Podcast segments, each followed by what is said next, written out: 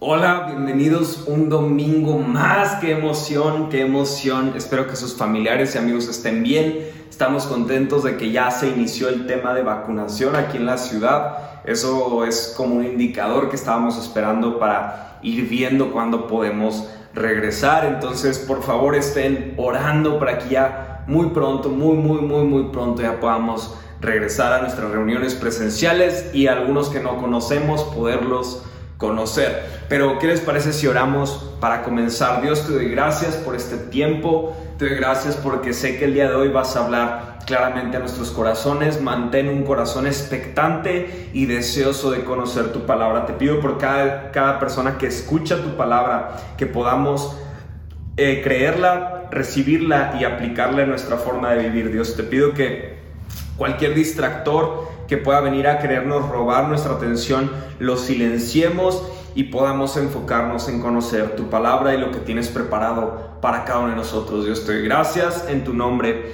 Amén y amén. Pues estoy súper emocionado y contento porque hoy mismo que estoy predicando con ustedes, hace un rato pude estar compartiendo en la iglesia de MCR Perú, eh, de forma virtual evidentemente, pero estoy súper contento porque me encanta cuando puedo compartir más de una vez en, el día. Es como algo que me súper, súper emociona. Así que estoy bien contento. Si quieren ahí verlo, me dicen o no sé si lo, lo vamos a compartir o algo el mensaje, pero ahí me dicen y se los paso con mucho gusto. Pero el día de hoy vamos a hablar de un tema eh, súper, súper elemental. Como saben, la semana pasada le titulé al mensaje básico porque creo que es importante regresar a algunos aspectos muy básicos de nuestra fe para poder aprovechar y disfrutar de una, de una relación viva con Dios. Y entonces una de las piezas fundamentales de esta relación es la vida de oración. Es una pieza fundamental en nuestra fe. Quizás algunos mientras que yo estaba orando hace un momento, veían su celular, iban por algo que comer y si tú eres uno de ellos, te amo, te perdono, no pasa nada. Pero, ¿qué pasaría si cada momento de nuestras vidas que escuchamos una oración, que tenemos un, un deseo de conocer más de Dios, ponemos un corazón contrito y humillado, ponemos un corazón humilde a recibir la palabra y a, orar y decir, Dios, habla mi corazón. Yo estoy seguro que si cada uno de ustedes, cada que va a recibir un mensaje en estos domingos, dice de corazón honesto y abierto y humilde, Padre, habla mi corazón, te aseguro que vas a empezar a ver cambios en tu relación con Dios. Entonces muchas de nuestras batallas las libraremos cuando vivamos una vida en oración constante. Es importante darle la importancia y relevancia a una vida en oración. No sé cuál es tu contexto cuando tocamos el tema de oración. Quizás para ti orar es los, los rezos eh, que, que, practicábamos desde pequeños. Muchos orábamos de chiquitos porque nos, nos daban ese castigo, ¿no? Y te vas a ir a orar por portarte mal y tú como que, uy, pues ya ni modo, vamos a orar un rato, ¿no? Y, ya ni sabías qué decir, pero la oración representaba un tiempo tedioso y creo que eh, muchos de nosotros seguimos viendo la oración como el momento tedioso de una reunión cristiana o, o cual sea eh, tu, tu, corriente religiosa. O sea, ves ese momento como un momento de que, ah, bueno. Y creo que hay algo importante que debemos de ser honestos en nuestra vida y poner atención. Pero hay una diferencia que en alguna ocasión yo leía en un libro, no recuerdo quién, pero veía la diferencia que decían entre un termómetro y un termostato. El termómetro nos indica la temperatura que tiene un lugar. Sin embargo, el termostato puede establecer la temperatura y un ambiente. Y creo que la oración es en muchos sentidos un termómetro que revela nuestro ambiente espiritual.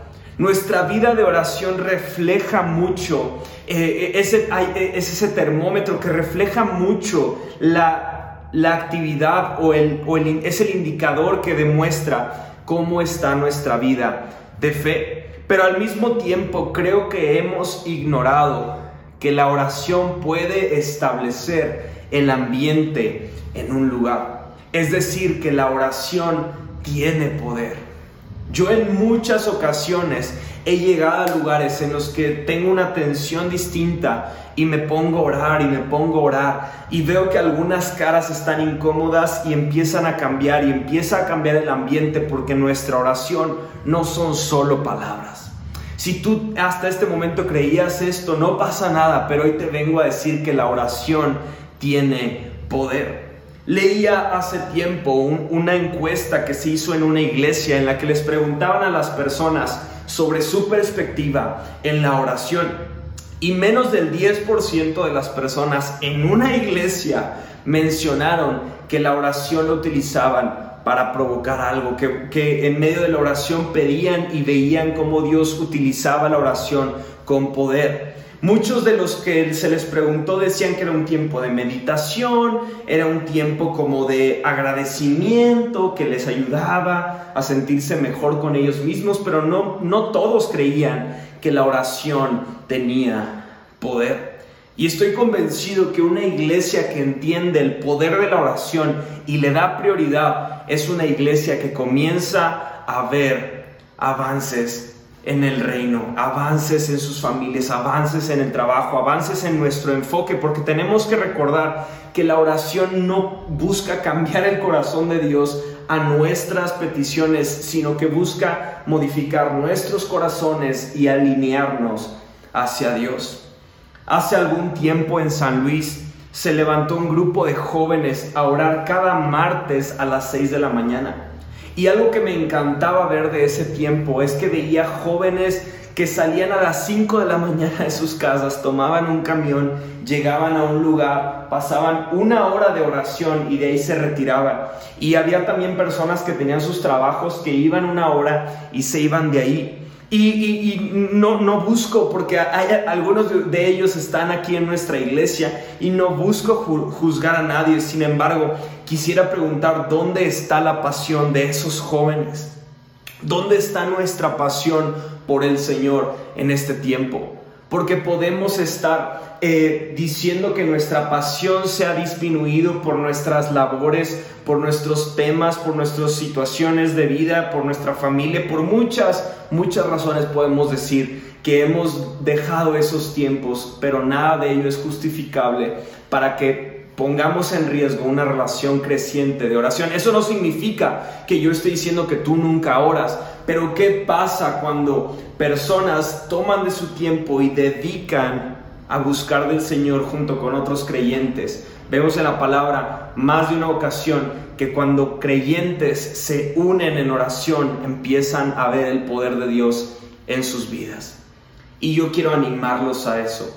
El día de hoy hemos tenido diferentes momentos de oración, hemos hecho oraciones en la mañana, en la tarde, en la noche, al mediodía, y es difícil, incluso cuando todavía teníamos las reuniones presenciales, yo les decía, por favor, todos los que quieran venir a orar antes, aquí estamos, media hora antes de la reunión, vengan a orar. Y honestamente no todos asistían.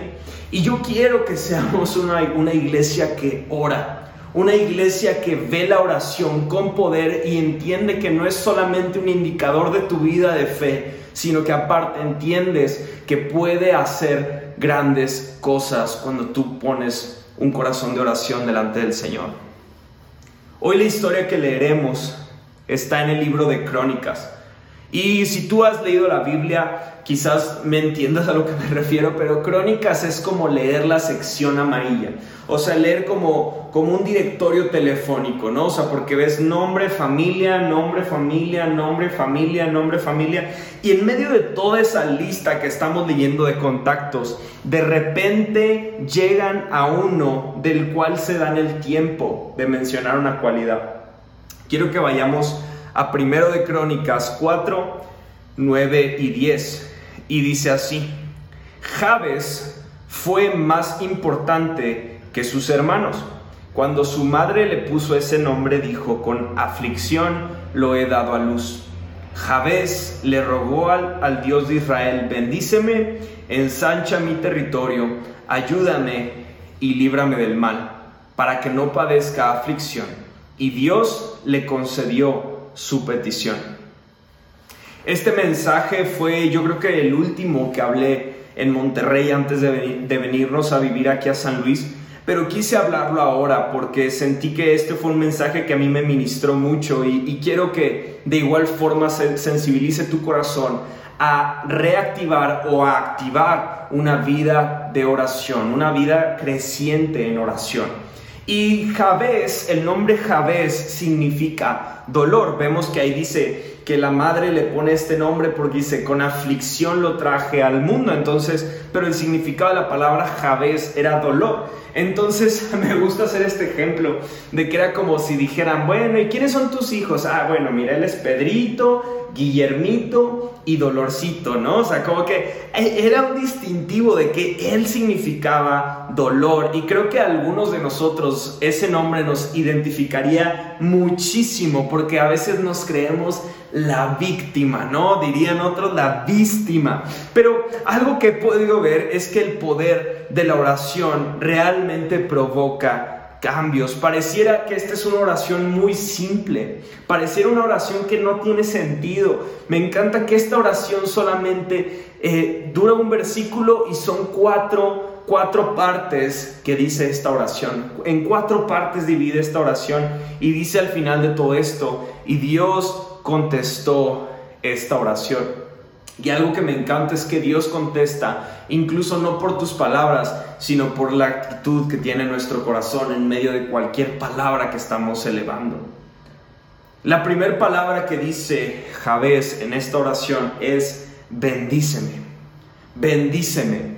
Y cuando hablamos bendíceme, algunos podrían verlo como una actitud egoísta. Y tenemos que entender que no solamente se trata de cosas, no solamente nos está diciendo bendíceme, ah, pues significa algo material. Sería muy vano que la bendición de Dios se limita a solo materialismo. Sería muy vano pensar en un Dios que solo le interesa lo material. Es, es, es, increíble pensar que lo último que le importa a Dios es lo material. Antes que todo quiere bendecirte de muchas formas, mucho antes de algo material para ti. No siempre la bendición de Dios viene en la envoltura que estamos esperando. Significa cuando decimos bendíceme, significa dame cosas que no tengo. Dame lo que no tengo que tú sabes que necesito. Eh, puede ser que esto sea salud física, espiritual. No sé qué área necesitas que Dios bendiga, tu humildad, tu carácter, tu confianza, pero no se trata solamente de una prosperidad material Incluso vemos este pasaje en el que dice que Dios desea que prosperemos en nuestra vida así como prospera nuestra alma. Entonces, a la medida que tú y yo dejamos que Dios bendiga las áreas a las que a veces honestamente no les ponemos atención, a la medida que yo dejo que Dios cambie y me traiga plenitud, bendiga mi vida con aquello que yo no sé incluso que no tengo o que yo pienso que no necesito, pero esas áreas en las que Dios quiere bendecirnos van a darnos incluso mayor alegría, mayor regocijo que aquello que pensamos que necesitamos. Dios prepara estas bendiciones no para que tú y yo no las quedemos, sino que para que esa bendición que tenemos en nuestra vida la demos de bendición a otros. Dios dame más, dame más. No para yo creerme mucho y, estar eh, volando entre mis bendiciones, sino dame más para poder dar a los demás. La actitud del corazón de Javés no es bendíceme porque me siento triste, sino bendíceme para ser de bendición a otros.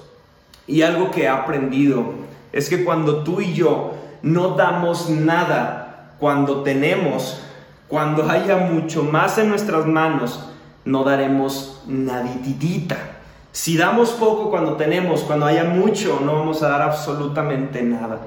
Porque una persona que entiende lo que es bendición, entiende igual que bendición es para bendecir también a otros.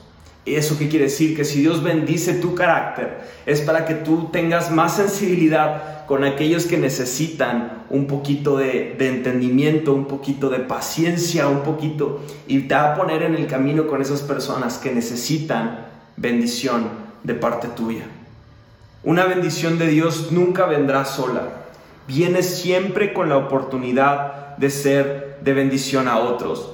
Y es por eso que el segundo punto que dice Javés en su oración es, ensancha mi territorio. Entonces la primera cosa es, bendíceme, la segunda cosa es, ensancha mi territorio. Algo que me encanta es que estas dos van ligadas. Estas dos van, van de la mano. Bendíceme y ensancha mi territorio. ¿Por qué quiere decir? Porque si tengo más, puedo hacer más. Si yo soy bendecido y tengo más espacio para recibir a más personas, puedo bendecir incluso a más personas. Hay algo que hemos podido ver y es que la gente más feliz del mundo no es aquella que tiene menos problemas o que tiene mucho más dinero o que tiene mucho. Las personas más felices son las que tienen clara su propósito, las que tienen claridad en su propósito. Todos y cada uno de nosotros tenemos una misión en nuestras vidas, que es influenciar a otras personas. El Salmo 2.8 dice, pregúntame y te daré por herencia las naciones, hasta los fines de la tierra serán tuyos. ¿Te atreves a decir esta oración? Dame algo más grande que yo mismo. Y, aquí es donde es una línea súper delgada, porque personas ambiciosas que están obsesionadas por el poder, creo que esta oración hasta este punto dicen, mm, esto me gusta. Pero algo que me encanta de la gracia de Dios es que no nos va a dar aquello que nos va a hundir. No nos va a dar algo que nos va a meter en problemas. No nos va a dar algo que nos va a hacer olvidarlo a Él. Incluso me encanta la oración que dice el rey Salomón cuando está pidiendo acerca de, sus finanzas, que dice, dame, dame, no me des muy poco para que no se burlen de mí, ni me des mucho para que yo me olvide de ti. Me encanta eso y eso es la gracia de Cristo, que Él nos ha puesto y Él nos quiere bendecir porque sabe que a través de bendecirnos vamos a bendecir a otros. Y Él quiere ensanchar tus territorios, Él quiere llevarte a más, pero para que entiendas que tu misión en la vida es poder influenciar a otras personas. Cuando Dios te da influencia más grande de tus capacidades, debes entender que se trata de Él. Necesitas depender de Dios totalmente, absolutamente depender de Él, porque si no, vas a tropezar. Y como lo dije hace un momento, Dios no nos va a poner en una situación en la cual nos olvidemos de Él. El tercer punto que dice Javés en su oración es, ayúdame. Necesito tu ayuda. Y es, y es en este punto donde se pone interesante porque al parecer al principio era una oración muy egoísta, muy confiada de sí mismo, bendíceme, ensancha mi territorio. Después, en lugar de decir, y hazme famoso, dice, ayúdame, ayúdame. Tú y yo, al ser bendecidos y al estar influenciando a otros, te darás cuenta que necesitas la mano de Dios en tu vida. Hay cosas que suceden cuando estamos bajo la protección y la presencia de Dios. Vemos en Hechos capítulo 11, 21 que la mano de Dios estaba sobre los discípulos y muchas personas creían y ponían su confianza en el Señor. Cuando no estamos bajo la presencia de Dios, hay cosas que se comienzan a salir de control. Vemos que Moisés en Éxodo le dice, si tú mismo no vienes con nosotros, no nos hagas salir de este lugar. ¿Cómo se sabrá que me miras con agrado a mí y a tu pueblo si no vienes con nosotros? Pues tu presencia con nosotros es la que nos separa a tu pueblo y a mí de todos los demás de la tierra. El Señor contestó a Moisés, ciertamente haré lo que me pides porque te miro con agrado y te conozco por nombre. ¿Qué está pasando aquí? Moisés sabe y dice, lo único que me diferencia de cualquier persona es que tu presencia va delante de mí. Qué diferente es una oración de un corazón humilde que pide ayuda al Señor. Que no dice, ah, tengo, tengo toda la bendición, ah, puedo influenciar a cualquiera, sino que entiende, quizás tengo cosas que otros tienen, pero lo que me distingue es una ayuda, una intervención divina de que la mano de Dios está sobre mi vida. ¿Cómo se puede diferenciar una vida que tiene la presencia de Dios cubriéndolo en el impacto eterno que tiene sobre la vida de los que lo rodean? A mí me encanta y soy un privilegiado y agradecido con Dios cuando puedo ver que mi vida está ayudando a transformar familias. Porque es ahí donde yo digo, Dios, bendíceme a la medida que tú quieras, lo que tú quieras, ensancha mi territorio, hazlo como tú quieras, pero no me mandes si tu mano no va a estar delante de mí.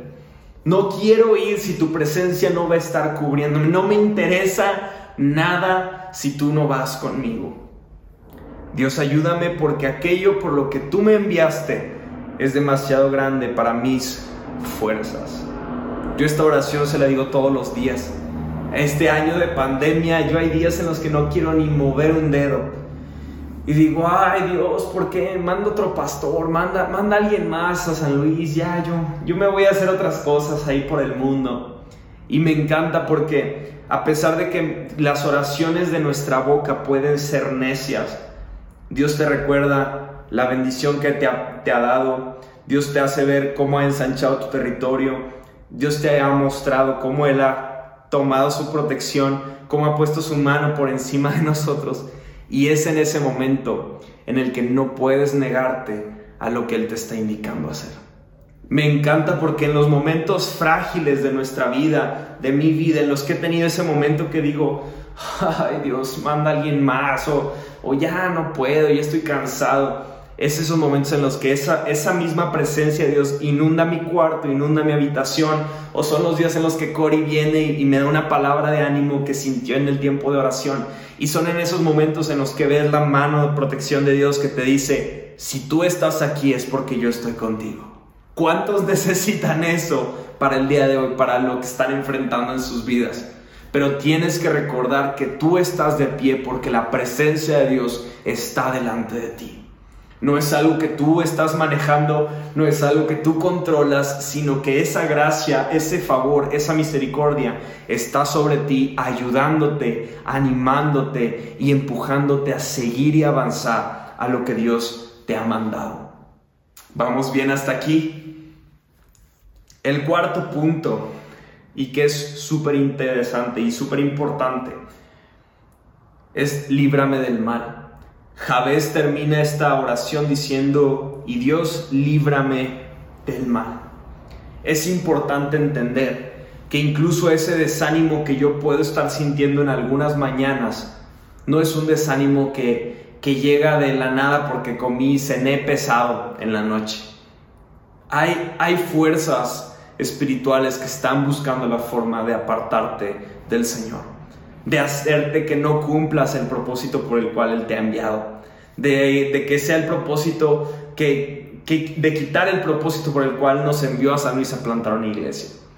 Hay fuerzas enemigas que están avanzando y a veces no queremos hablar del diablo en la iglesia. Yo lo he dicho en algunas ocasiones que Jesús habló más del infierno que del cielo. El hecho de que no hablemos del infierno no hace que se vaya. El diablo dice la Biblia que es como un león, un, que anda como león rugiente buscando engañarnos y los engaños que hemos vivido no son parte de Cristo. Él no está mandando esos engaños, esas ideas mentirosas. Vemos que aquí hay algo muy interesante y es que una de las formas en las que el enemigo intentará atacar a nuestras vidas es recordando nuestras raíces, es recordando nuestro pasado, es recordando nuestras cicatrices o nuestras heridas. Algo que me, se me hizo muy padre cuando lo empecé a leer es el nombre de Jabez, que significa dolor. Él vivió una vida con ese nombre dado, Jabez, que significaba dolor, para que recuerdes que llegaste al mundo ocasionando dolor, Jabez. Y él vivió cada día con ese nombre dado, ese nombre que le recordaba dolor, dolor, dolor, dolor. Y muchas ocasiones ese nombre o esa situación del pasado se ha hecho parte de nosotros y juega con nuestras seguridades, juega con nuestras convicciones, juega con nuestra fe. Y es importante que entendamos que cuando oramos y cuando oremos debemos enfocar nuestra oración a, Dios bendíceme, dame algo que no tengo, dame la sanidad espiritual, dame la fe que no tengo. Dios ensancha mi territorio para que yo entienda que no son mis fuerzas, sino que son tus fuerzas. Dios ayúdame porque es mucho lo que me diste, te pedí que me bendijeras te pedí que ensanchara mi territorio, pero no, no pensé que era tan grande, Dios, necesito tu ayuda y finalmente necesito tu protección porque hay enemigos que intentan destruirme. Esa oración no habla de los problemas, sino habla de la dependencia que tengo de Dios. En ocasiones cuando oramos, hablamos más de nuestros problemas porque parece que ya forman parte de nuestra vida. Ya los hemos cargado por tanto tiempo que ya, ya forman parte de nosotros. Pero aquí es como, como una falla en el sistema. Me encanta verlo así porque dice que Jabez oró buscando a Dios. Eso significa dolor oró buscando a Dios. Dolor oró buscando la bendición. Oró buscando que ensanchara su territorio. Oró pidiendo ayuda, oró pidiendo protección. Jabez entendió que si oraba enfocado en sus problemas, iba a darle vueltas al asunto, iba a darle vueltas al problema. Pero si oraba enfocado en la promesa de Dios, él encontraría libertad de cualquier dolor ocasionado de cualquier dolor del pasado, de cualquier dolor de circunstancias, de, su misma identidad que no estaba en Cristo, que no estaba en Dios. De eso mismo Él lo iba a librar y lo iba a libertar. La importancia que debemos de recordar y debemos de entender es que Dios nos conoce por nombre, porque Él nos miró con agrado, como lo vimos la semana pasada, Él nos toma por hijos y como hijos tenemos parte de lo que Él tiene para nosotros y Él nos conoce por nombre. ¿Será que buscaremos a Dios cuando tengamos la imagen correcta de quién es Él? ¿Será que debemos de entender que Dios sabe quién somos? que, sus expectativas de nosotros no están basadas en nuestros esfuerzos, sino que están basadas en su soberanía, en su amor, en su gracia, en el sacrificio que hizo por nosotros? ¿Será que lo hemos olvidado? ¿Será que lo hemos perdido de, la, de nuestra visión? Nuestra capacidad de pecar es mucho menor a la capacidad de Dios de amarnos a cada uno de nosotros. Yo quiero retarte a que esta oración que se divide en cuatro partes tan sencillas, tú la lleves a una profundidad en tu vida íntima de oración. Puedes iniciar cada día muy sencillo como Él lo hizo, como Javier lo hizo. Dios, te pido que me bendigas, ensanches mi territorio, me ayudes y me protejas de todo mal. Líbrame de todo mal. Amén. A Dios no le importa que inicies así, porque sé y estoy seguro que un día cuando estés orando, las situaciones de tu día a día van a llegar y cuando digas, Dios bendíceme, le vas Dios bendíceme porque hoy tuve muy poca paciencia. Y necesito, necesito que me ensanches y me hagas crecer más para que yo tenga más gracia con otros. Pero es que necesito que me ayudes porque no puedo hacerlo solo. Y todo este tiempo que tengo estos pensamientos malos, líbrame del mal.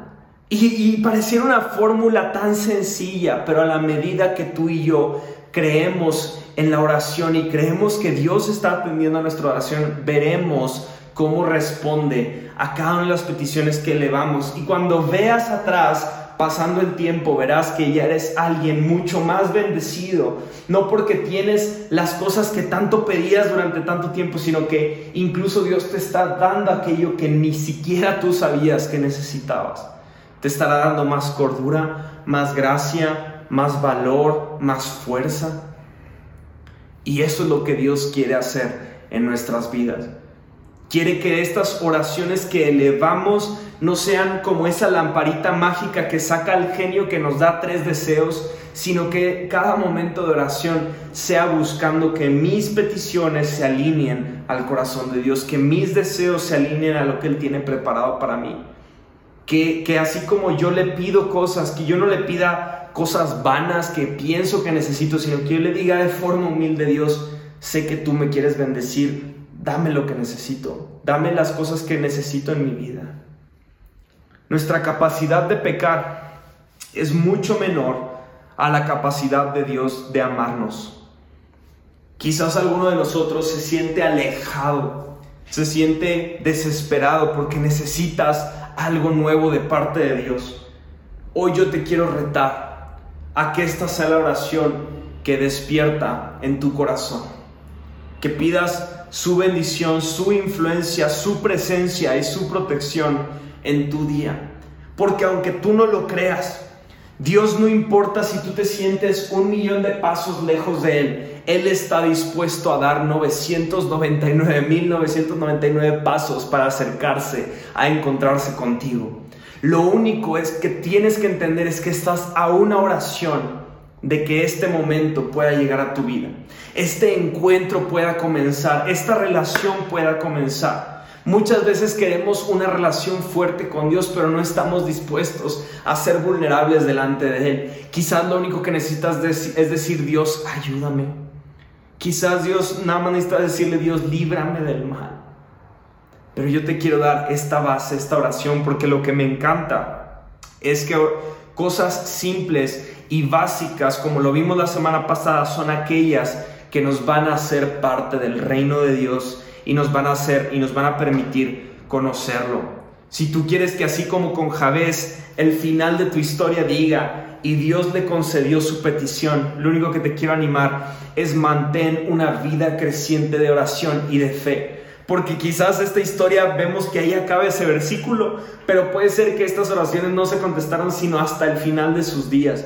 Y lo padre y lo increíble de Dios es que Él cada día está haciendo algo nuevo en nosotros. Solamente falta que le digas, Dios, muéstrame lo que has hecho en mí. Y estoy seguro que Él lo va a hacer en tu vida. Vamos a orar. Dios, te doy gracias por este tema. Te doy gracias por la oportunidad que me das de compartir en esta hermosa comunidad, en nuestra iglesia que está en tus manos. Dios, te doy gracias porque tú lo estás haciendo a tu medida, a tu forma. Te pido que nos sigas bendiciendo, siga ensanchando nuestro territorio. Ayúdanos, protégenos. Eh, para que en ningún momento hagamos algo desalineado de ti, Dios, que hagamos algo ajeno a lo que tú tienes preparado para nuestras vidas. Te pido que tú sigas bendiciendo cada vida, tú sigas eh, mostrándonos el camino que debemos de seguir y que nos permitas disfrutar de tu presencia cada día en nuestras vidas. Te doy gracias, te pido que eh, nos anime este mensaje, nos rete y que podamos llegar al siguiente nivel con cada una de las cosas que has preparado para nuestras vidas. Te doy gracias Jesús. Amén y amén. Te doy gracias que estás aquí, qué bueno que te conectaste. Eh, repito, es un mensaje con todo mi amor, con todo mi corazón. Eh, ya saben las actividades de la semana, estamos al pendiente, cualquier cosa que necesiten, estén orando por nosotros. Pues ya creo que ya dije todo, les amamos, Dios los bendiga, bye bye.